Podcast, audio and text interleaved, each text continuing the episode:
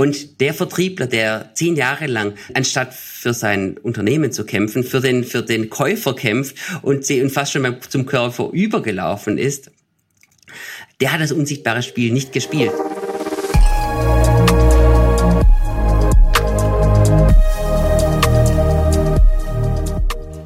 Einen wunderschönen guten Tag, lieber Herr Professor Müller. Es ist mir eine Freude, Sie bei unserem aktuellen Leader Talks begrüßen zu dürfen. Äh, wir haben zwei Bücher von Ihnen vorliegen. Äh, ein Buch äh, ist schon auf dem Markt, das andere Buch kommt erst im Januar, wenn ich mich nicht irre.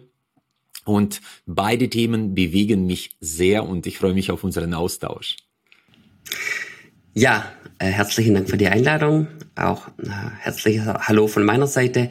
Äh, ich freue mich total drauf. Und um es schon vorab zu sagen, wenn alles gut geht, reicht es noch als Weihnachtsgeschenk, das neue Buch. Cool. Und da kann ich weiterempfehlen. Ich durfte ja so eine Präprint-Version äh, lesen.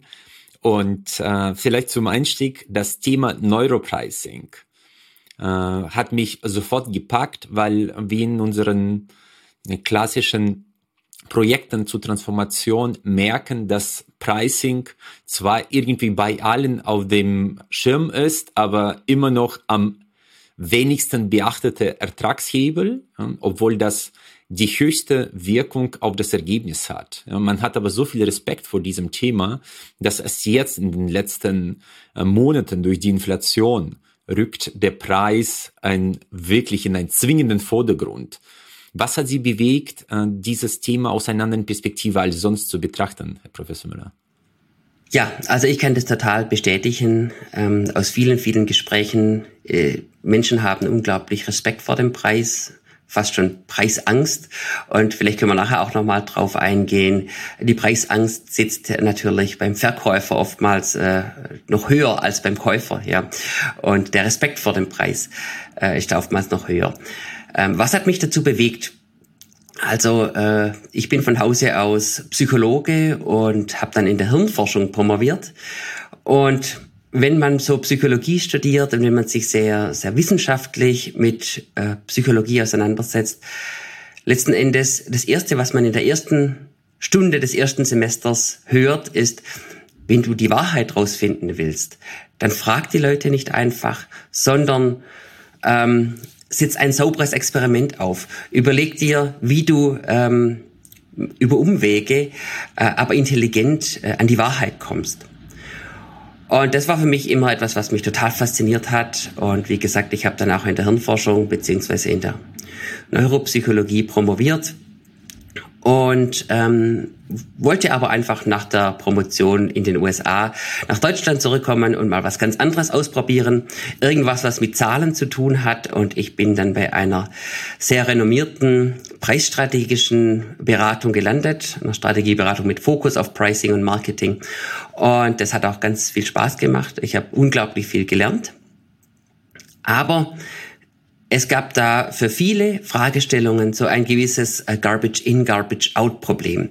Also wenn ich nicht von Anfang an saubere Daten habe, weil ich zum Beispiel Menschen einfach frage, ja, was würdest du denn hier für das Buch bezahlen, zum Beispiel? Und Sie wären jetzt zum Beispiel jemand, der das besonders gerne lesen würde, dann ist es so, dass sie da äh, in gewisser Weise nicht unbedingt mir verraten wollen, was das jetzt wirklich kostet.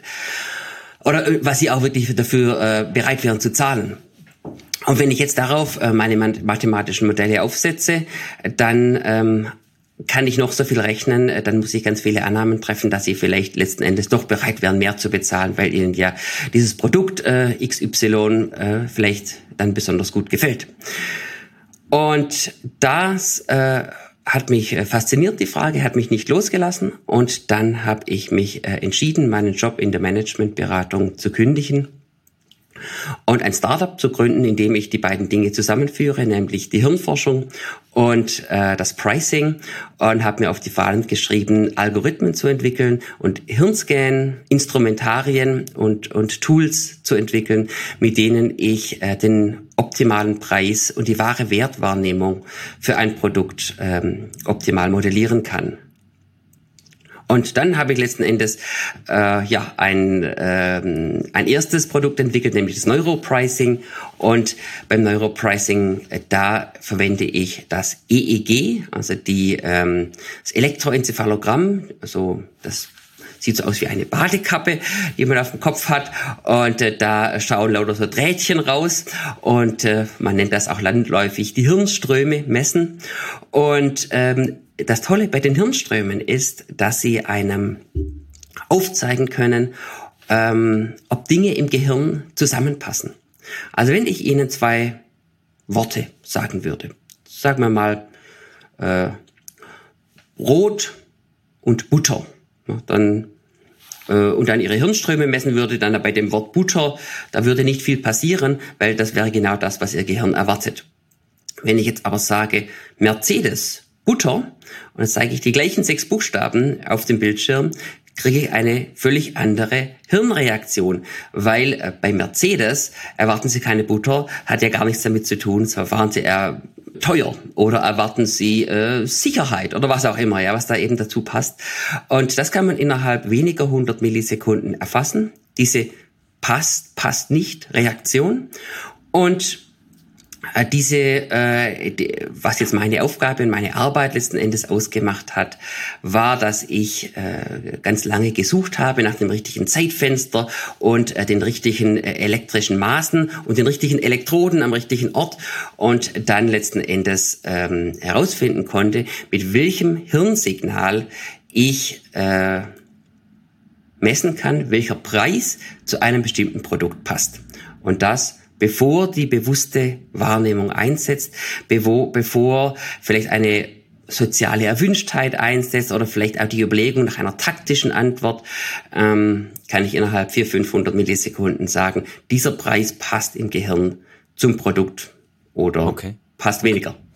Okay, das kann ich gut nachvollziehen. Bei einem Projekt hatten wir erlebt, dass ein sehr bekannter Pizzahersteller Tiefkühlpizza, wollte eine Biopizza einführen und dann haben sie am Bioregal, quasi einem Kühlregal gefragt, ob man bereit wäre, 20 Prozent für die Bioqualität zu zahlen und 95 Prozent überwältigende Mehrheit gesagt hat, selbstverständlich, für Bioprodukte sind wir bereit, 20 Prozent mehr zu zahlen. Das war, glaube ich, einer der größten Flops in der Geschichte des Unternehmens. Man muss wissen, dass Bioprodukte in Deutschland sind salonfähig gemacht worden, nicht durch Alnatura, sondern durch äh, Plus, durch einen Discounter, äh, der die Preise so optimiert hat, dass die auch erschwinglich waren in der Wahrnehmung der Kunden.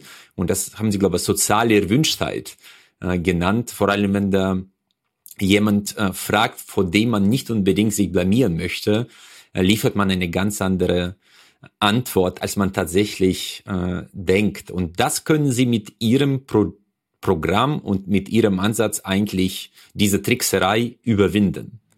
Ganz genau. Ähm, das stimmt bei Bioprodukten, ist das bekannt. Ähm, es, wir sehen das übrigens auch. Wir hatten vor kurzem ein ganz spannendes, äh, äh eine spannende Studie mit einem ähm, ja, mit einem Wohltätigkeits, äh, äh, mit einer Wohltätigkeitsorganisation. Mhm. Und die haben äh, praktisch uns gefragt, ja, was wäre denn äh, der optimale Spendenbeitrag im Monat, ja. Und wenn Sie da die Leute explizit fragen, da kriegen Sie auch eine deutlich höhere Antwort, als Sie letzten Endes äh, implizit über die äh, über die Reaktionszeit oder über den Hirnscan messen. Und da konnten wir sozusagen äh, dieser Wohltätigkeitsorganisation dann auch empfehlen, ähm, setzt das ein bisschen niedriger an den Monatsbeitrag, dann fahrt ihr besser. Wobei es kann auch in die andere Richtung gehen, dass man bewusst einen kleineren Preis nennt, obwohl man da deutlich höhere Zahlungsbereitschaft hat. Ja? Genau. Das ist natürlich der Standardfall. Ja, also wenn ich mir jetzt der Standardfall. Das heißt, tendenziell sind die Leute mehr bereit zu zahlen für gute Produkte, als äh, sie tatsächlich angeben. Ja, das sind äh, äh, Bio und Spenden, so so sozial erwünschte Produkte sind die Ausnahme. Meistens ist es so, dass äh, die, dass die taktische Antwort niedriger ausfällt, dass die äh, Studienteilnehmer sagen, ähm, ich sag mal, ein, ein bekanntes Beispiel, dass man es auch irgendwo googeln kann, wenn man mich googelt, ist das Thema mit Starbucks. Ähm, ich äh, habe eine Studie gemacht bei der ich ähm, Starbucks-Fans untersucht habe und geschaut habe, was wäre denn deren Zahlungsbereitschaft für den kleinen, äh, für die kleine Tasse Kaffee bei Starbucks. Und äh, wenn man die Leute fragt, dann kommt natürlich eine entsprechend äh, niedrige, äh, ein entsprechend niedriger Wert raus. Ja? Und in der Tat hat Starbucks zum Zeitpunkt dieser Studie den kleinen Kaffee für nur 1,80 verkauft. Und äh, es hat sich herausgestellt, dass die Wertwahrnehmung bei 2,40 Euro liegt. Ja, das sind also ähm, in der Tat äh, 60 Cent Marge bei einem kleinen Produkt, äh, das vielleicht zu, ich weiß nicht wie vielen äh, tausenden Litern täglich äh, in Deutschland über den Tresen geht. Das macht richtig viel aus. Und ähm, das war schon spannend, weil man da gesehen hat, dass sich ähm, auch ein Konzern verschätzen kann und auch die Wertwahrnehmung seiner Kunden unterschätzen kann, ähm, der eigentlich wirklich die Konsumentenpsychologie versteht. Das ist ja nicht irgendwer, nicht, nicht irgendein, ja, nicht falsch verstehen, aber es ist nicht irgendein Mittelständler, sondern das ist wirklich. Oder keine Pommesbude, kann man so sagen vielleicht. Ja. Ja, keine Pommesbude, genau. Das ist ein Konzern, der schafft es, dass die Menschen dorthin gehen und sich im Urlaub fühlen, dass die ähm, sich äh, äh, sozialen Status erkaufen mit mit der mit der Tasse Kaffee, dass die äh, für warmes Wasser mit Koffein und Zucker bis auf die Straße rausstehen. Ja, ähm, das ist schon sehr ähm, sehr sehr äh, faszinierend. Also die haben wirklich das verstanden, wie man Produkte konzipieren muss, wie man sich selbst vermarkten muss äh, und wie man echt auch Flair verkauft. Und selbst, selbst so ein Konzern, selbst solche Vollprofis liegen, ähm, ja, li liegen äh, 33 Prozent daneben. Ja. Äh, also in unseren Projekten arbeiten wir mit Conjoint-Analyse. Ja, und äh, das ist ja auch etwas, was einigermaßen die Realität nachbildet, weil der Proband nicht weiß, worum es geht. Äh, das wird also die Kaufsituation nachgebaut und weiß nicht, jetzt geht es um die soziale Erwünschtheit bezogen auf den Preis oder Qualität oder das heißt, das hilft schon sehr stark. Was wir jetzt festgestellt haben, ich weiß nicht, ob Sie das bestätigen können, dass je bekannter das Produkt oder die Marke, desto höher die Zahlungsbereitschaft ist. Stimmt das aus der psychologischen Perspektive? Ähm also Bekanntheit spielt natürlich eine Rolle. Ja, da mhm. spielen ja so Faktoren wie ich bin mir sicher, äh, dass ich da was Vernünftiges kaufe.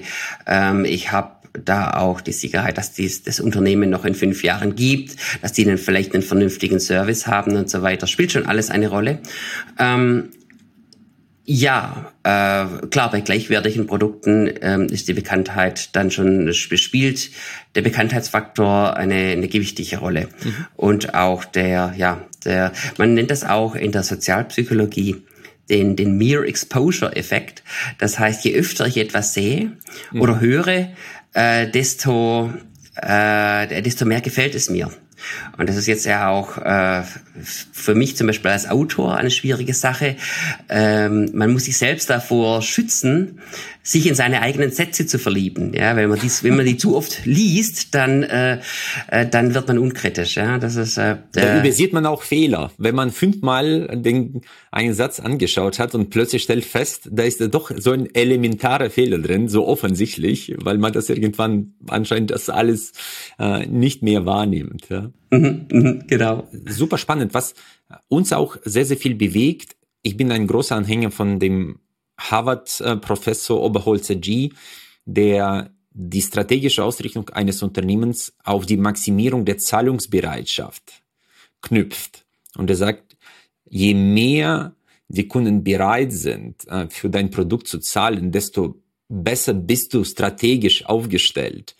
Und für uns war das jetzt bis auf Conjoint-Analyse immer wieder eine sehr schwierige Aufgabenstellung, die richtige Zahlungsbereitschaft zu ermitteln. Jetzt kann man, äh, wie Sie das mit Neuropricing-Ansätzen machen. Wir können ja nicht jeden Kunden sozusagen, vor allem nehmen wir Maschinenbau.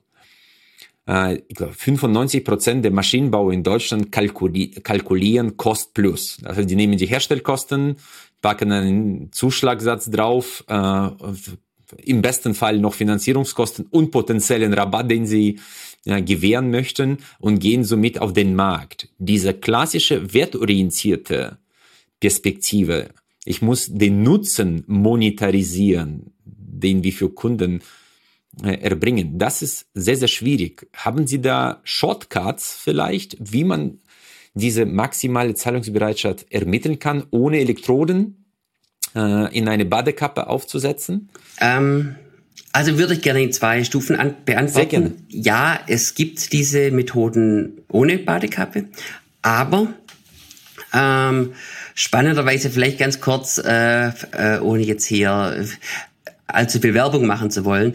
Äh, man glaubt immer, dass, dass diese ganze Forschung mit dem EEG und so weiter, dass das so eben so eine B2C-Thematik sei. Ja? Mhm. In der Tat äh, sind ähm, die Hälfte aller Projekte waren Spezialprojekte, die ich in der Vergangenheit gemacht habe. Das heißt zum Beispiel ähm, für ein äh, für einen großen Player im Silicon Valley, der Software für Unternehmen macht. Ähm, da stellte sich zum Beispiel die Frage, was ist besser? Ähm, eine einprozentige Erhöhung in einem Jahr, drei Prozent in drei Jahren oder fünf Prozent in fünf Jahren. Ja? Ich, es waren vor, vorinflationäre Zeiten. Äh, heute würde man vielleicht sagen 15 Prozent, 30 Prozent, genau. 45, genau. Irgend sowas, genau, genau. Äh, und äh, wie macht man das am besten? Und da haben wir zum Beispiel 40 Systemadministratoren befragt, also nicht befragt, sondern per EEG-Hirnscan getestet, und zwar 20 in New York und 20 in Chicago und äh, haben da praktisch die optimale Preisstrategie oder die optimale Strategie für Preiserhöhungen äh, durchgeführt. Er hatte so eine ähm, ein äh, ein Beispiel, äh, das zeigt, dass es äh, doch sehr, ähm, ja, sehr breit einsetzbar ist. Ich sag auch mal, auch spezielle Zielgruppen, wie zum Beispiel mit Ärzten, kann man das sehr gut machen. Das Schöne bei dem EEG oder auch beim MRT-Hirnscan, wenn man andere Fragestellungen als den Preis hat, mehr jetzt im Marketingbereich ähm, oder Sales-Bereich, ist, dass äh, man mit diesen Methoden mit relativ wenigen ähm, Studienteilnehmern sehr gute und sehr valide Ergebnisse erzielt, insbesondere weil man die einzelnen Studienteilnehmer eben sehr intensiv misst und zum Teil auch wiederholt misst. Ja, ähm, also wie wiederholt innerhalb einer Sitzung. Ja, ich zeige dann mehrmals den gleichen Preis zum Beispiel oder mehrmals die, die gleiche Werbung oder sowas. Ja, also sehr sehr viele äh, Pro Projekte und ich würde sagen vom Umsatz her äh, in der Vergangenheit äh, ein Großteil äh, lief über äh, spezielle Projekte mit ganz ganz speziellen ähm, ganz, ganz speziellen äh, Studienteilnehmern, wie zum Beispiel Ärzte oder Systemadministratoren oder sonstige Einkäufer. Ja, also die eine Sache. Die andere Frage war, gibt es auch sonst noch ähm, ich nenne es mal Quick, Quick Wins, ja genau, Shortcuts, ja. Quick Wins, irgend sowas. Also da gibt es natürlich eine ganze Reihe von Sachen. Ähm, wo fange ich denn am besten an? Also das grundlegende Konzept, ein, das man erstmal verstehen muss, ähm, ist die Wirkungsweise eines Ankers. Ähm, und da vielleicht nochmal einen Schritt zurück. Unser Gehirn ist nicht entstanden äh, und hat sich nicht so entwickelt, wie es sich entwickelt hat, weil es äh, einen permanenten Evolutionsdruck gab, der da hieß, ähm, du musst günstig einkaufen. Ja. Das heißt, wir wissen eigentlich gar nicht, äh, wir wissen gar nicht, gar nicht wirklich viel mit Preisen anzufangen. Wir wissen gar nicht so richtig, wie wir das handhaben sollen. Ein Preis ist eine völlig willkürliche Verknüpfung von einer Zahl mit einem Ding oder einem Service, einer Dienstleistung. Und das muss man sich immer vergegenwärtigen. Und jetzt, äh, um zurückzukehren zum Anker. Ein Anker ist eine Zahl, insbesondere normalerweise ein Preis, den sich das Gehirn als Referenz greift. Ähm, zum Beispiel könnte ich sagen, ähm, eine typische äh, Preisstrategieberatung kostet sie 150.000 Euro, aber ein Hirnscan mit dem EEG, um den optimalen Preis zu finden, kostet nur 25.000 Euro. Ja, da äh, sieht man dann auf einmal wird das vielleicht äh, eingeeicht und man kriegt dann eine bessere eine bessere Vorstellung. Ja, also einen guten Vergleich äh, zu ziehen hilft immer hilft immer sehr. Ja. Ähm, und auch äh, das mit, mit sage ich mal, jetzt natürlich nicht, nicht mit einem günstigen Konkurrenzprodukt zu vergleichen, sondern zum Beispiel mit einem, mit einem sehr hochwertigen Konkurrenzprodukt. Ähm, man kann natürlich diese, ja, okay. Nee, in dem, in dem Kontext. Es gibt ja auch eine sogenannte Tendenz zur Mitte. Ja? Das heißt, wenn man jetzt das aufgreift, was Sie sagen und sagt, so eine gute strategische Unternehmensberatung kostet 150.000, Wald- und Wieseberatung 25 und unser Scan kostet nur äh, 82.670 dann tendiert der Mensch ten, sozusagen eher einen mittleren Preis anzunehmen. Ist das richtig oder ist das nur ein, ein Mythos? Ähm, das ist das das ist gut gut gut belegt ja. Ähm, man hat die Tendenz ja. Sie können natürlich nicht wenn Sie äh, äh, das auf das Einzelprojekt runterbrechen immer davon ausgehen dass das immer klappt. Aber es gibt eine äh, auf jeden Fall eine Tendenz Extreme zu zu meiden ja. Und das wäre zum Beispiel jetzt auch so eine hervorragende ein hervorragender Anker. Man kann man müsste jetzt äh, sich überlegen ob man wirklich 25 80 150 nimmt oder ob man den oberen höheren Preis nicht noch höher setzt, damit der Anker noch stärker wirkt. Ja. Genau. Das Und das so ist auch erforscht. Ja? Das ist, glaube ich, ja. erforscht auch mit den Weinen in Regalen, dass man dann einfach den, den maximalen Preis für eine Flasche Wein dann auf 72 gesetzt hat und dann hat sich die, der Preis der Mitte um 20 bis 25 Prozent erhöht, ohne Absatz einbrechen zu lassen. Ja? Genau, genau, genau. Das, äh, das sind äh, solche Möglichkeiten jetzt auch in der, ähm, im, im Maschinenbau äh, es gibt ganz viele andere Themen. Ich sag mal ein, ein anderes Beispiel.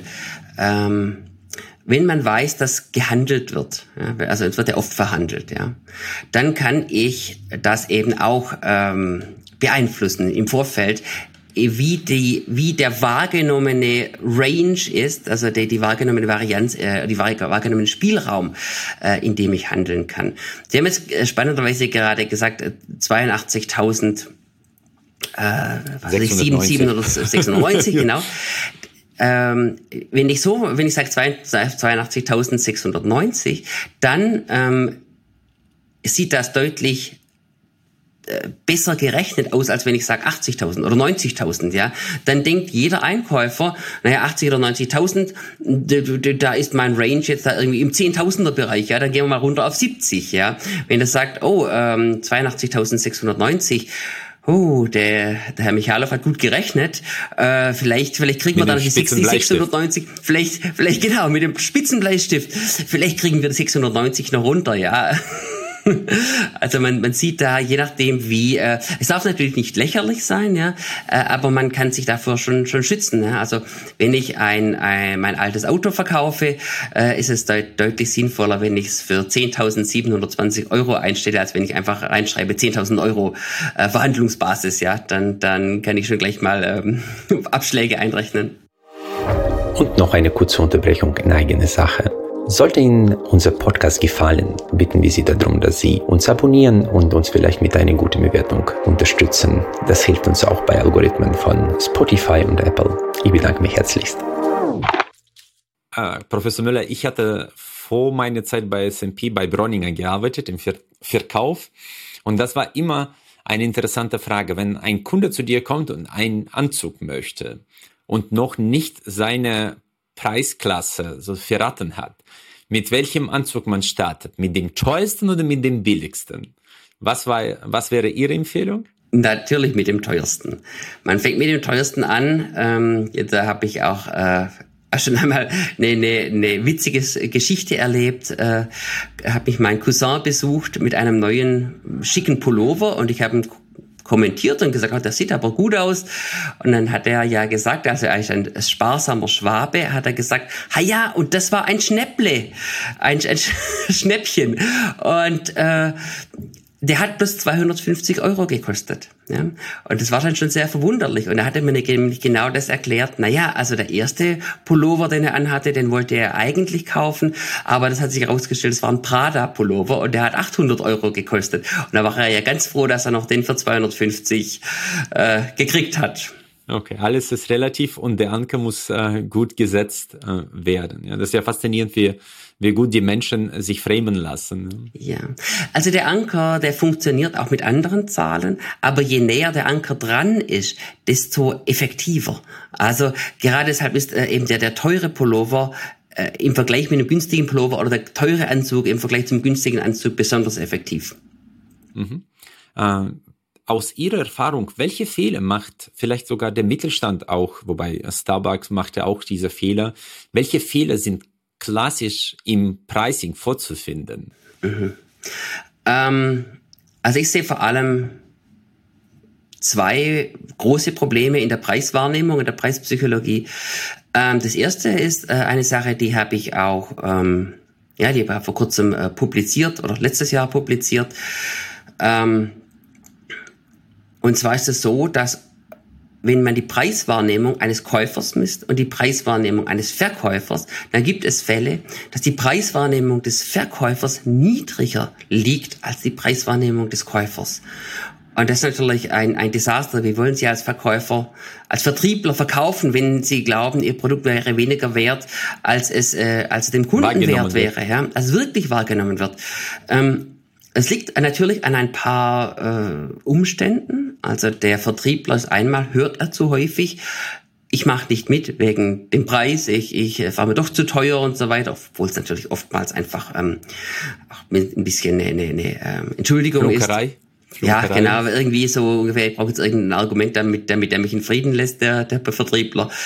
Und die andere ähm, Sache ist natürlich, so ein Vertriebler kennt seinen Markt hervorragend. Der kennt alles in seinem Markt. Und der kennt den Markt natürlich viel besser als der Einkäufer oder auch der, der auf Produktseite zuständige Käufer.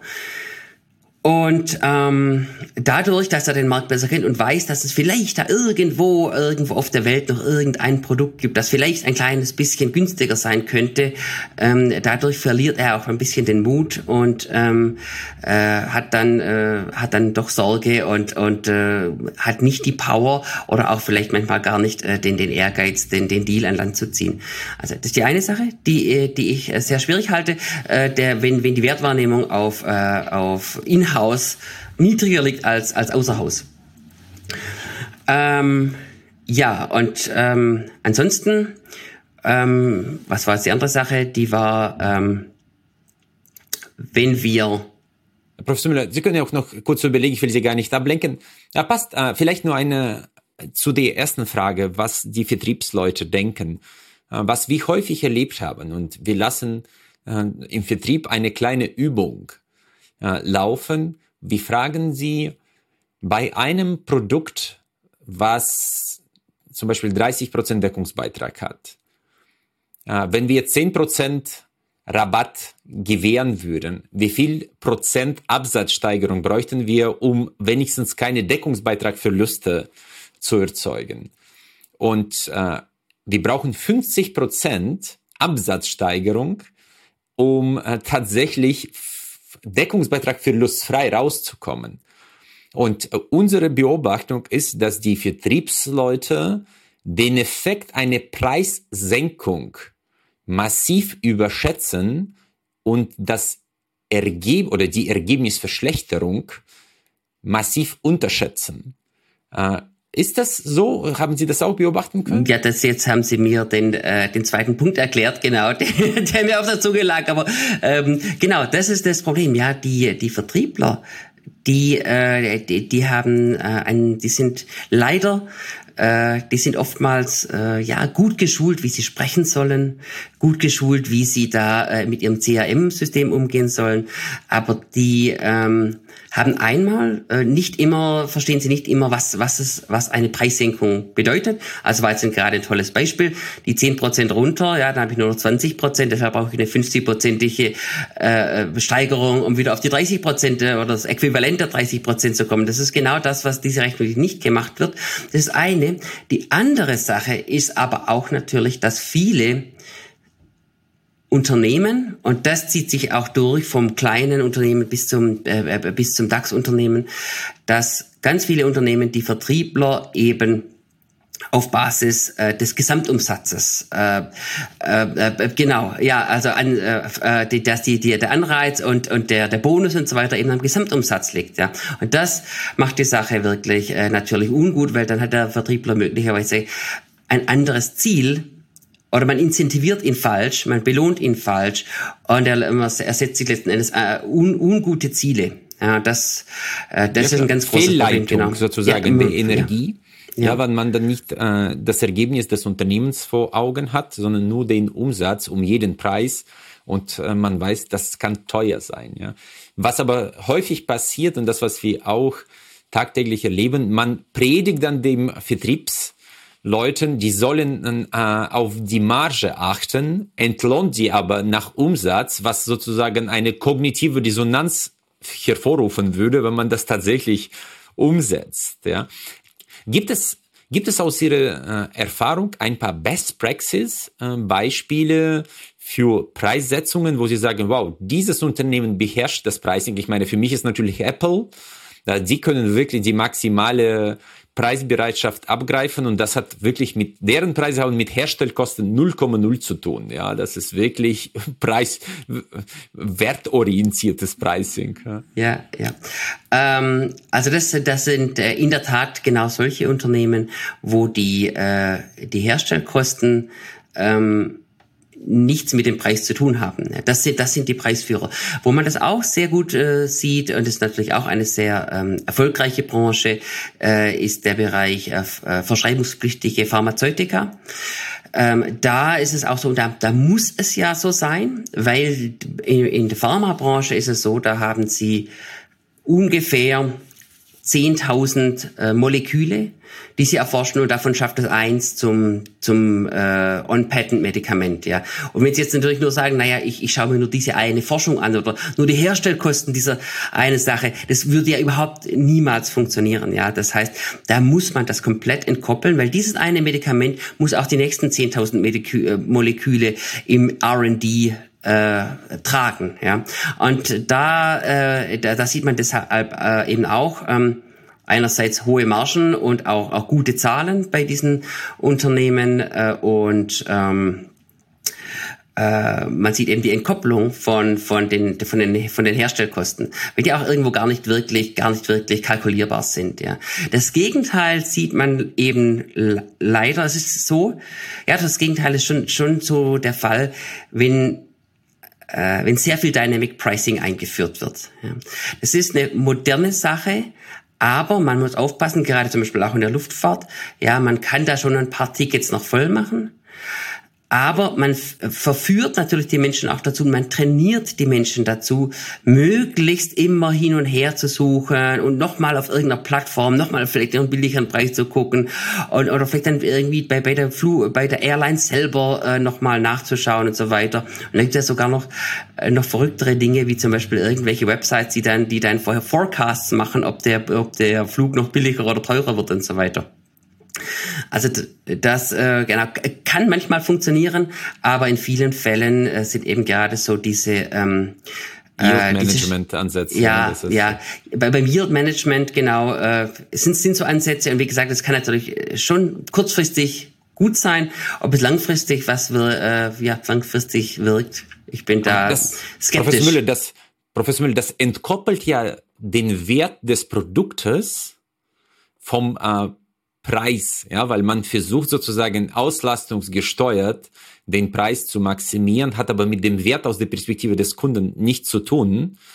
Äh, und das ist in etwa, ich meine, wenn man äh, in einem Hotel übernachten möchte, wenn da Bauma läuft oder jetzt Oktoberfest in München, dann weiß man, worauf man sich einstellt, was natürlich auch zwar jetzt Wert der Übernachtung abgreift, aber dass es jetzt äh, kurzfristige Nachfrageüberhänge oder An Angebotsengpässe die man ausnutzt zum Nachteil des Kunden. Ja, das, das hat auch gewisse Vor- und Nachteile alles. Ja. Genau, ja.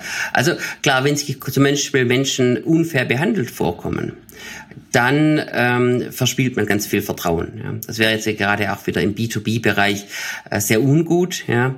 Also wenn man zum Beispiel jetzt so ähm, mit einer Tendenz zur Mitte arbeitet, dann äh, muss man schon wissen, was man tut und dann sollte man sich das schon sehr genau anschauen oder vielleicht auch nochmal einen Profi drüber schauen lassen, dass das auch wirklich läuft, weil ansonsten ähm, kann es schon natürlich so sein, dass äh, sich jemand da übers Ohr gehauen vorkommt und das, äh, das macht dann wirklich mehr kaputt, als man Nachhaltig. überhaupt mit irgendetwas äh, genau raus, rausreißen kann, ja.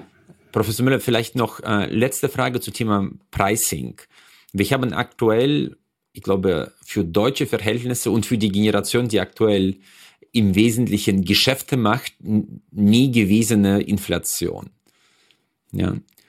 Äh, und Inflationsmanagement gehört zu den neuen Kernkompetenzen der Führung aus meiner Perspektive. Haben Sie ein paar Empfehlungen, was man beachten sollte bei der Preisweitergabe?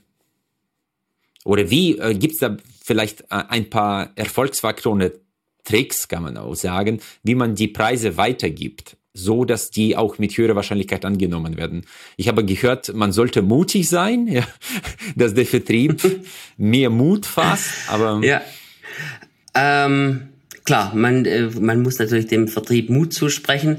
Ähm, was immer wichtig ist, ist, dass man nicht sagt, ich, ich erhöhe einfach die Preise aus äh, Jux und Dollerei oder vielleicht aus Profitgier. Ja.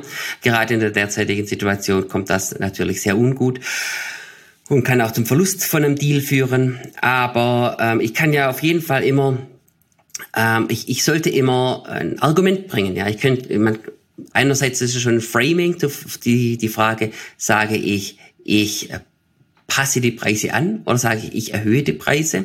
Ja, also schon das, dieses Framing kann schon einen Unterschied machen. Wenn man sagt, okay, ich muss die Preise anpassen und dann auch gute Erläuterungen bringt, dann ähm, äh, und gute Begründungen bringt, dann äh, hat man auch gute Chancen, damit, äh, damit erfolgreich zu sein. Also wenn man das gerade sagt, es, es gibt gestiegene Rohstoffpreise, äh, wir haben, wir zahlen unseren Mitarbeiterinnen weiterhin, weiterhin faire Gehälter, äh, wir müssen die Gehälter sogar vielleicht aufgrund der Inflation anpassen. Ähm, es gibt Energiepreise und so weiter, die, die schlecht kalkulierbar sind. Dann dann führt das schon auch zu einem Verständnis, ja, das, das versteht dann auch jeder und das nimmt ihn auch, auch, nie, auch niemand krumm, ja, wenn man das so macht, ja. Und es ist eine, eine gewisse, ja, fast jeder, aber es ist fast eine gewisse äh, Schizophrenie, ja, weil natürlich sagen wir einerseits, der Preis sollte nichts äh, mit, mit den Herstellkosten zu tun haben. Andererseits müssen wir mit den Herstellkosten argumentieren, wenn wir den Preis anpassen wollen. Ja? Ähm, das geht nicht ja. anders. Wo, wobei ich glaube, ein wesentlicher Aspekt dabei ist, wie oft man die Preisanpassungen vornimmt, weil wir einfach immer wieder erleben, dass bei den Verkäufern sogenannte Überläufer sind. Ja, die sind eigentlich schon beim Kunden fast angestellt und sie kämpfen für den Kunden mehr als für eigenen Betrieb. Und deswegen sind dann in vielen Unternehmen in den letzten Jahr, Jahrzehnten keine Preisanpass Preisanpassungen vorgenommen worden, was jetzt wo sozusagen der Preisdruck so hoch ist, das alles erschwert, weil dann auch der Kunde sagt, ich meine, wieso bist du zu mir nicht die letzten zehn Jahre gekommen mit zwei Prozent und kommst jetzt mit 40? Ja, weil du jetzt versuchst, auch das äh, aufzuholen, was du bis jetzt verpasst hast. Und das gebe ich auch dem Kunden recht. Äh, da fühlt man sich jetzt nicht, nicht fair behandelt, äh, dass man aus Harmonie heraus äh, irgendwann nur dann ankommt, wenn es nicht anders geht. Ja, dann Genau, das sind äh, übrigens genau die Themen, die ich äh, in dem neuen Buch The Invisible Game, uh, The Secrets and the Science of Winning Minds and Winning Deals äh, behandle. Also wir ich habe ja versucht, Ihnen die, die Brücke zu bauen, Herr Professor. Sie sind einfach exzellent rübergegangen, ja. Und äh, das ist ja perfekt, perfekter yeah. Übergang, Herr Professor. Aber warum Invisible Game?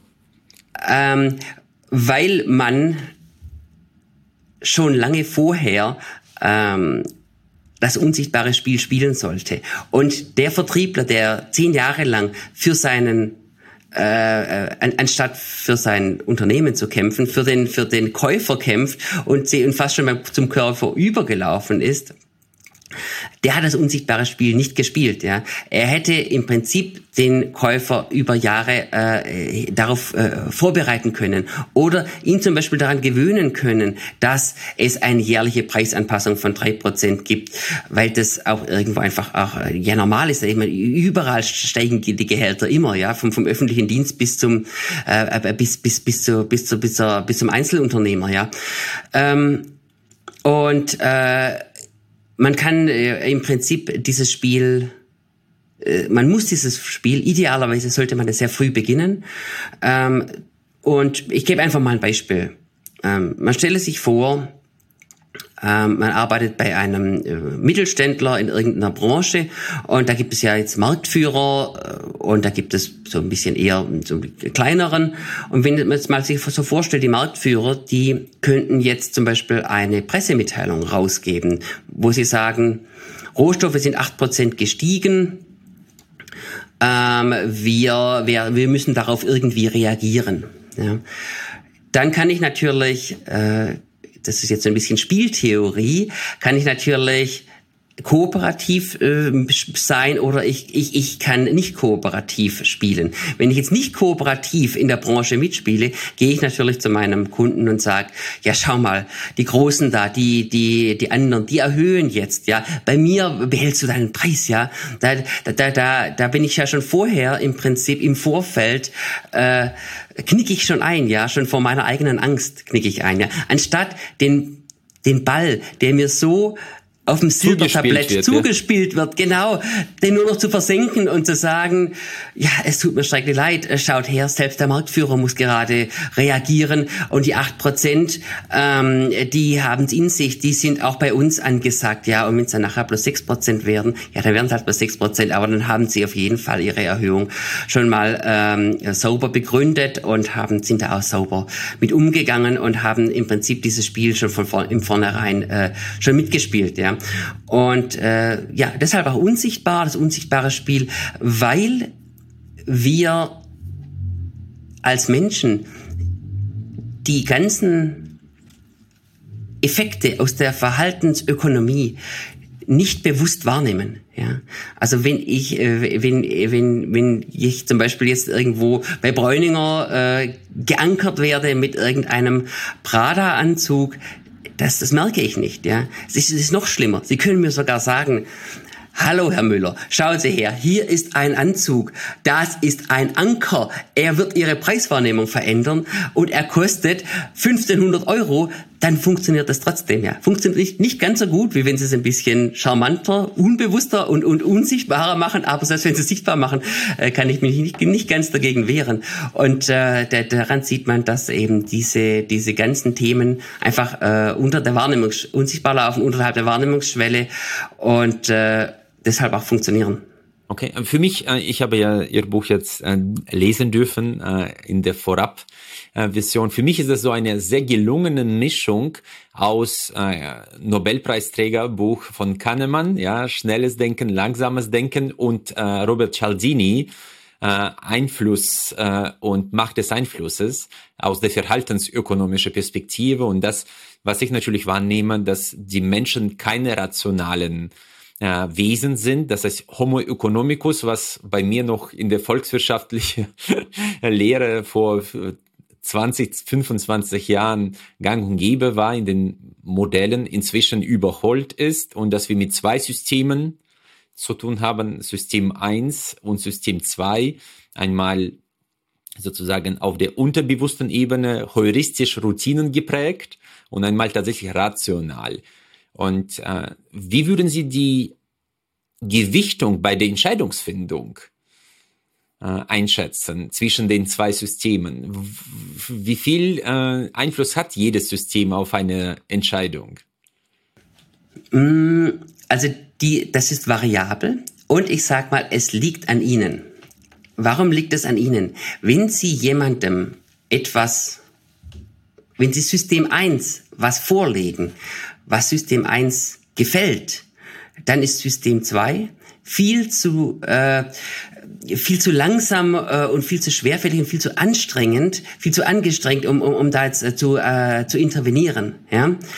Oder ähm, sucht umgekehrt die Begründung, warum System 1 richtig liegt, oder? Ja, genau. Ja, ja, genau. Das ist sozusagen die Rationalisierung. Ja, ja, genau, genau. Ähm, und ja, also da, äh, genau, da kann man im Prinzip, wenn, wenn man wenn man äh, die, die, das Angebot so schreibt, dass, dass es einfach runterläuft wie Öl, ja, und einfach und einfach äh, ähm, dem dem dem Einkäufer zusagt, dann ähm, dann hat System 1 ein, ein sehr sehr großes Gewicht und damit ähm, sollte man durchaus äh, äh, sollte man durchaus dran arbeiten, dass es dass es so wird, ja, genau.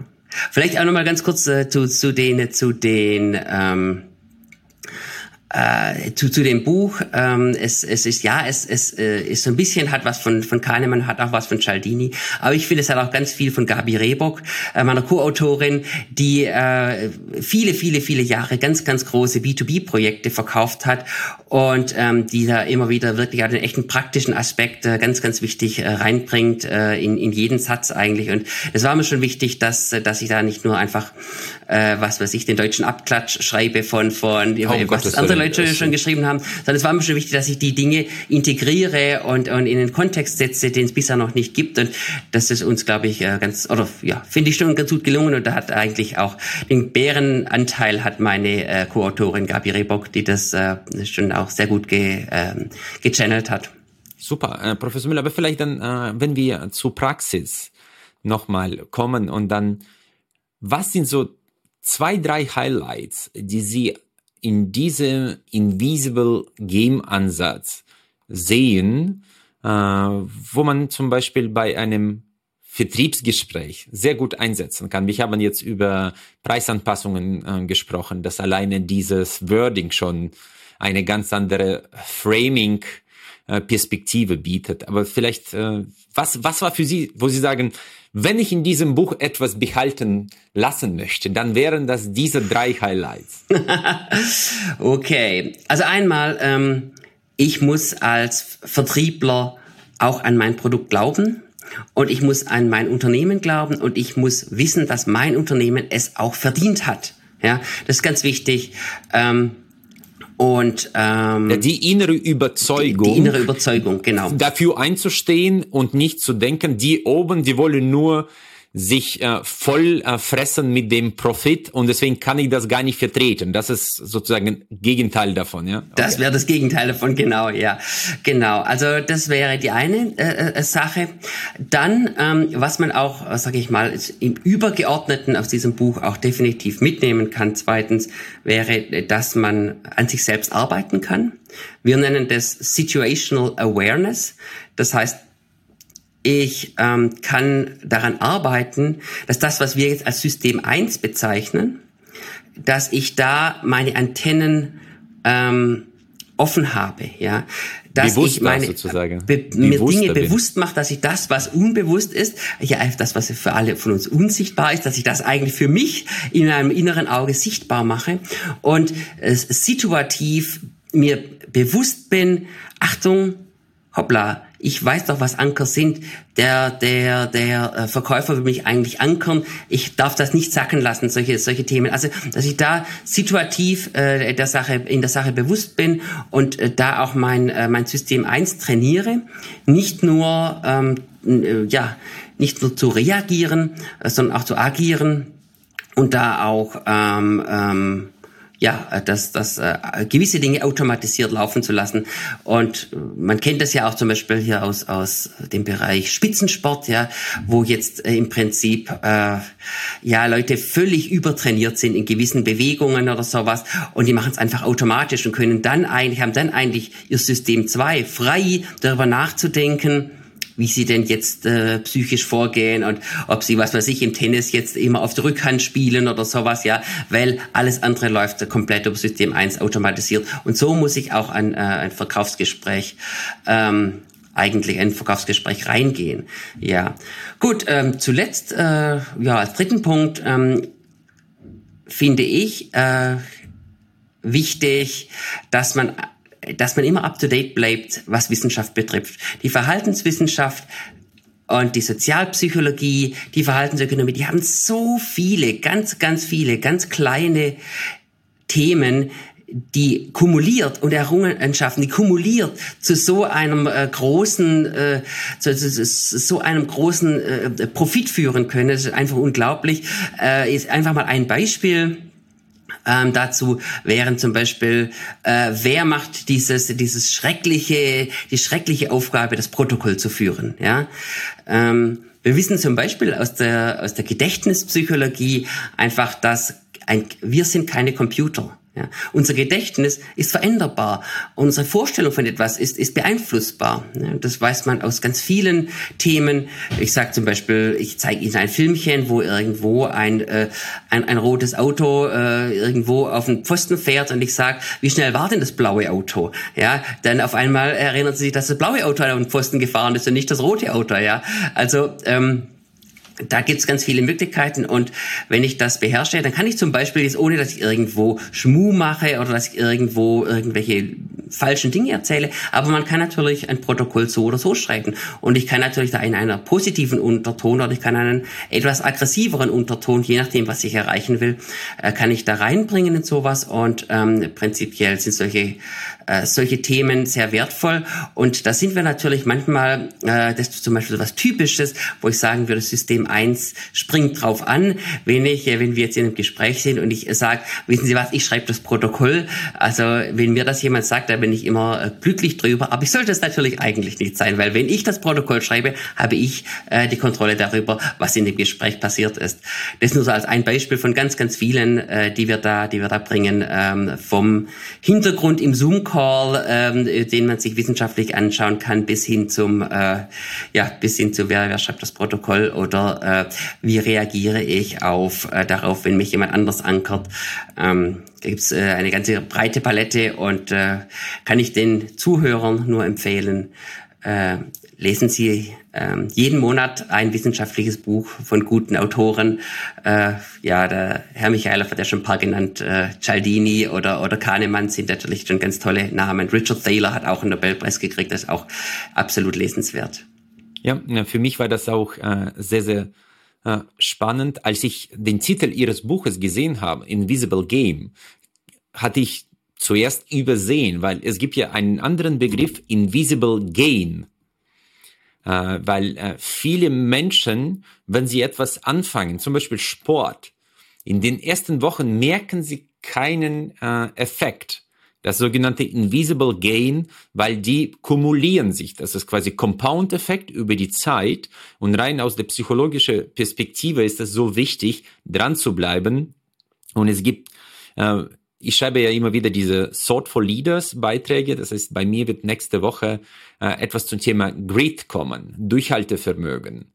Ja, und genau, das ist ja, wie schaffe ich es tatsächlich, dran zu bleiben, weil Durchhaltevermögen ist mit Abstand der größte Prädiktor für den Erfolg am Ende. Und das ist auch System 1, wogegen man immer kämpfen muss, weil rational weiß ich, ich, ich sollte Sport machen. Nur wenn ich im Inneren keinen äh, Effekt spüre, muss ich mein System 1 Unterbewusstsein und Unterbewusstheit sozusagen trainieren und das gelingt, wenn ich Kontinuität reinbringe und nicht Intensität. Das heißt, äh, und das ist, glaube ich, ein wichtiger Aspekt. Ja, ja absolut. Ich habe zwei kleine Kinder Und ähm, es war eine Zeit lang schwierig, die äh, zum täglichen Zähneputzen zu motivieren. Ja, kann man sich als Erwachsener nicht vorstellen. Das, äh, gehört so dazu zum Leben wie wie wie äh, wie atmen. Ja, äh, das tägliche äh, morgens und abends Zähneputzen. Aber auch das müssen die erst lernen. Ja, und jetzt sind sie äh, jetzt, wo die ältere sechs ist, ist das völlig normal für sie. Ja, das gehört dazu äh, morgens und abends. Ja, das, äh, das stimmt schon ganz genau so. Ja, und so kann man es natürlich auch mit mit mit Sport machen, mit dem Lesen von ähm, wissenschaftlicher oder oder praktischer Literatur, ähm, mit, äh, mit mit mit allem. Ja, und auch mit dem Training des System 1. Mhm. Vielleicht noch äh, ein anderer Aspekt, der mich auch bewegt hat. Ich hatte noch Chris Voss erwähnt. Ja, äh, verhandeln sozusagen, als ob es um alles geht. Ja, das ist von FBI ausgebildete äh, Verhandlungsführer für Geiselnahmen vor allem.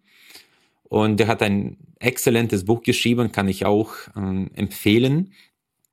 Und Chris Voss ist ja in gewisser Art und Weise ein äh, Gegner vom Harvard-Konzept des Win-Wins, weil wenn ich das jetzt reflektiere, ist Harvard-Konzept für mich unglaublich wertvoll, weil das diese Partnerschaft und Win-Win-Mentalität hervorhebt, nur dass in gewisser Art und Weise spricht das System 2 an.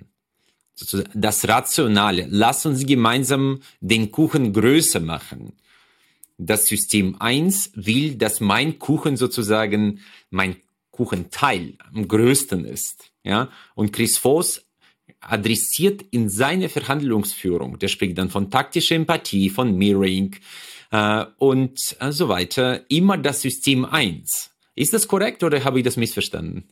Das das stimmt schon, ja. Äh, was, was er, was er ganz hervorragend macht, und das kennt man auch aus der kognitiven Verhaltenstherapie, er, er gibt dem Gegenüber erstmal Recht. Das ist ganz, ganz verrückt. Der, der sagt immer, ah ja, du hast ja recht, ja. Eigentlich würde ich dir gerne jetzt die halbe Million Lösegeld zahlen du, aber, aber ich, ich kann es nicht. Ich, wie, hilf mir doch, wie, wie soll ich es denn machen, ja? Und äh, da, da, damit holt er den, äh, das Gegenüber so weit ab, dass, äh, dass, äh, dass, dass der nur noch auf dem System 1 laufen kann, ja? Und irgendwann, ähm, irgendwann kommt dann, kommt dann so eine Art, äh, äh, umgekehrte äh, Geiselnahmesituation beim Chris Voss zustande, wo, wo eigentlich, wo eigentlich der Geiselnehmer dann zur Geisel von Chris Voss wird und, und diesen, diesen Stockholm-Effekt dann äh, hat, wo er auf einmal äh, mit dem im Boot sitzt, ja, ohne, ohne es zu wollen, ja, weil eigentlich das jetzt hier der, der das eigentlich ja der Mensch einen festnimmt, ja, aber auf einmal sitzen die miteinander im Boot und der versucht eine Lösung für ihn zu finden, die, die das äh, eigentlich hier wenn er ein bisschen drüber nachdenken würde. Natürlich das Problem des FBI ist, wo sie die halbe Million, Million herkriegen, aber dadurch, dass man, dass er ihm Recht gibt und sagt, ja, und du hast Recht und ganz genau so ist es. Und jetzt sag mir doch einfach, wie ich es machen soll. Ich, ich würde es so gerne tun. Da kommt er, äh, glaube ich, sehr, sehr weit. Und das ist schon, schon äh, sehr beeindruckend. Und ich glaube auch ähm, eine ganz, ganz äh, lehrreiche Lektion für Vertriebsgespräche. Mhm. Ähm, bei der Vorbereitung der Vertriebsgespräche, ich meine, häufig wird ja da schon, äh, der, sagen wir nicht der Krieg, aber vielleicht die Schlacht gewonnen. Äh, was ist aus Ihrer Sicht, äh, also ich kenne jetzt äh, Cialdini-Ansätze sehr, sehr gut. Vielleicht äh, aus Ihrer Perspektive, was ist wichtig, um zum Beispiel mit dem Käufer Rapport her, herzustellen oder gemeinsame Basis zu finden? Wie würden Sie empfehlen, in so ein Gespräch reinzugehen, rein praktisch? Also rein praktisch ist es immer so, ähm, man muss gut vorbereitet sein. Also äh, Leute, die sagen, ähm, ich, äh, ich bin da, ich bin gut spontan, sagen eigentlich nicht, ich bin gut spontan, sondern sagen eigentlich, ich bin schlecht in der Vorbereitung. ähm, genau. Den muss ich mir merken. Ja. ähm, und äh, Deshalb gut vorbereitet sein, sich äh, verschiedene äh, auch Szenarien durchspielen. Ja? Ähm, ich meine, ähm, schauen Sie, ich bin Hobby oder sage ich mal Amateurschachspieler. Ja, ähm, wenn jemand jetzt äh, sagt, ich ich, ich sehe es am Brett, äh, ich dann dann dann stimmt das einfach nicht. Ja, man muss die Eröffnungen je, jetzt auch wenn ich einmal ein höheres Niveau, denke Bundesliga oder sowas. Die Leute müssen sich für, aufeinander vorbereiten, die müssen, die müssen, die, die müssen dann die Eröffnungen planen und so weiter und schauen, dass sie sich auf den Stil des Gegners einstellen. Ähm, und so ähnlich ist es äh, ja auch im Vertrieb, ja. Also ich, ich kann nicht nur sagen, ähm, ich, ich, äh, ich bezirze da den, den, den anderen und, und, und, und schau mal da, was ich da mache, ja. Äh, nee, ich, ich kann mich gut vorbereiten und ich kann mir sagen, ähm, was tue ich, wenn das passiert, was tue ich, wenn das passiert. Und ich kann die verschiedenen Szenarien durchspielen. Ähm, und je wichtiger das Gespräch ist, desto besser, desto wichtiger ist ja auch dann letzten Endes das, das Training, ja.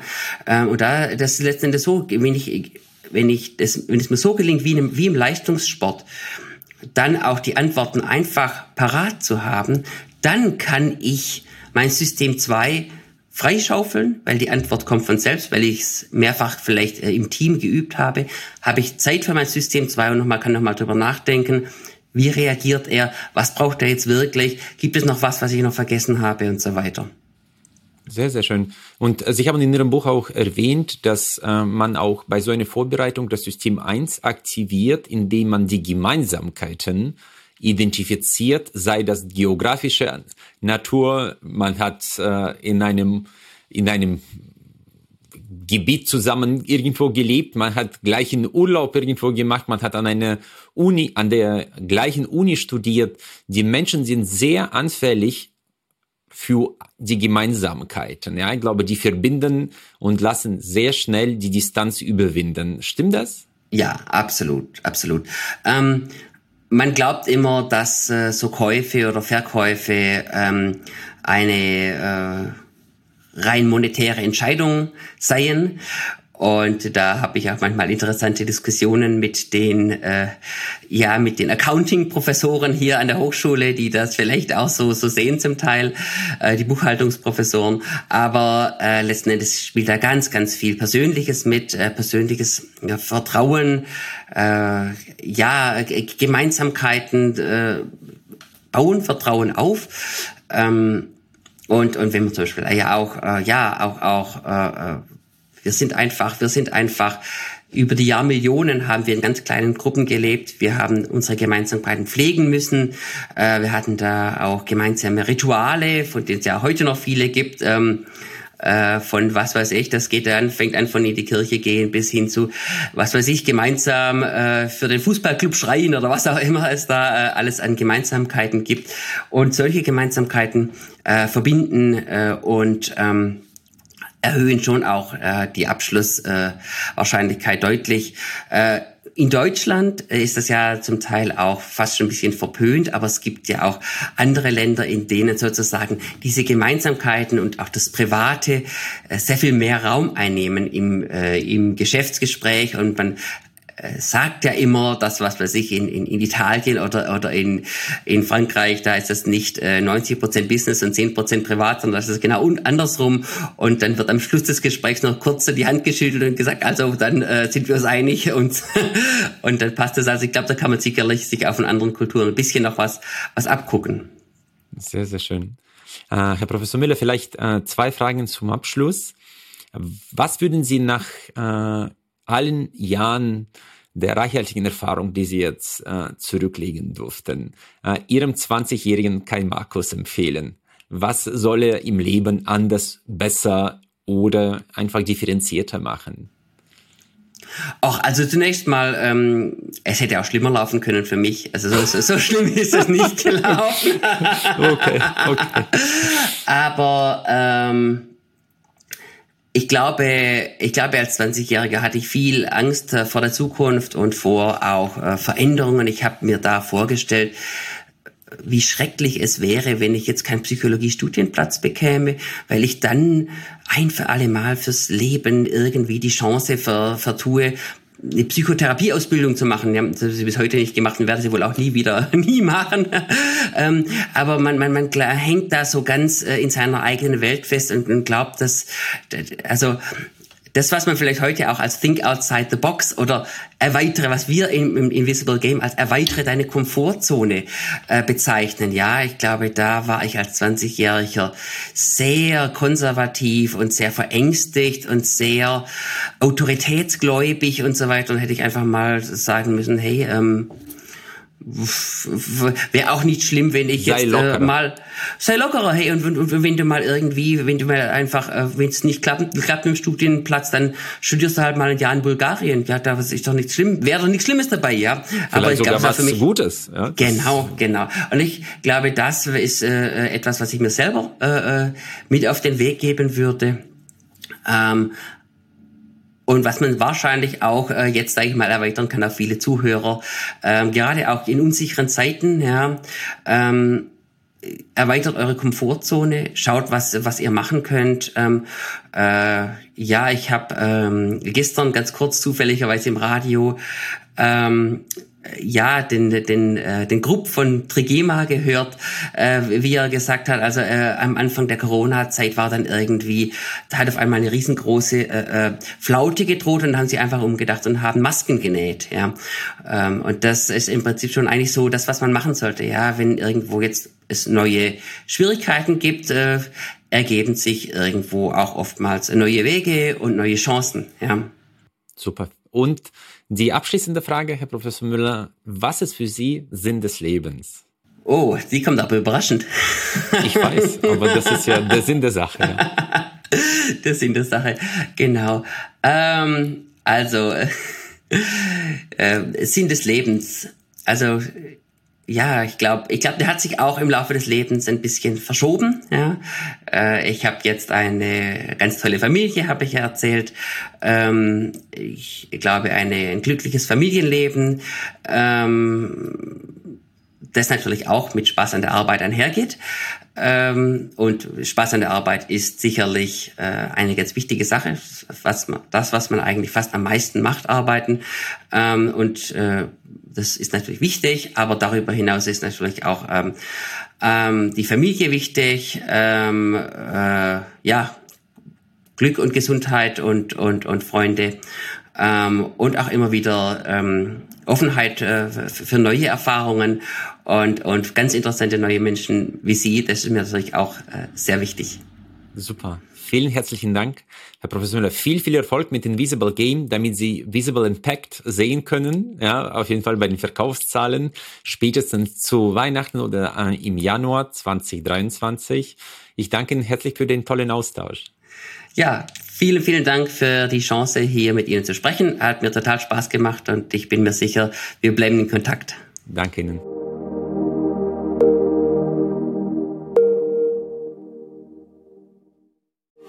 Freue mich sehr, dass Sie auch diese Folge bis zum Ende gehört haben. Wir investieren viele Ressourcen und Leidenschaft, um diesen Podcast möglich zu machen. Sie würden uns sehr helfen, wenn Sie dem Podcast folgen und vielleicht auch bewerten würden. Ich danke Ihnen im Voraus. Ich freue mich auf unser Wiederhören.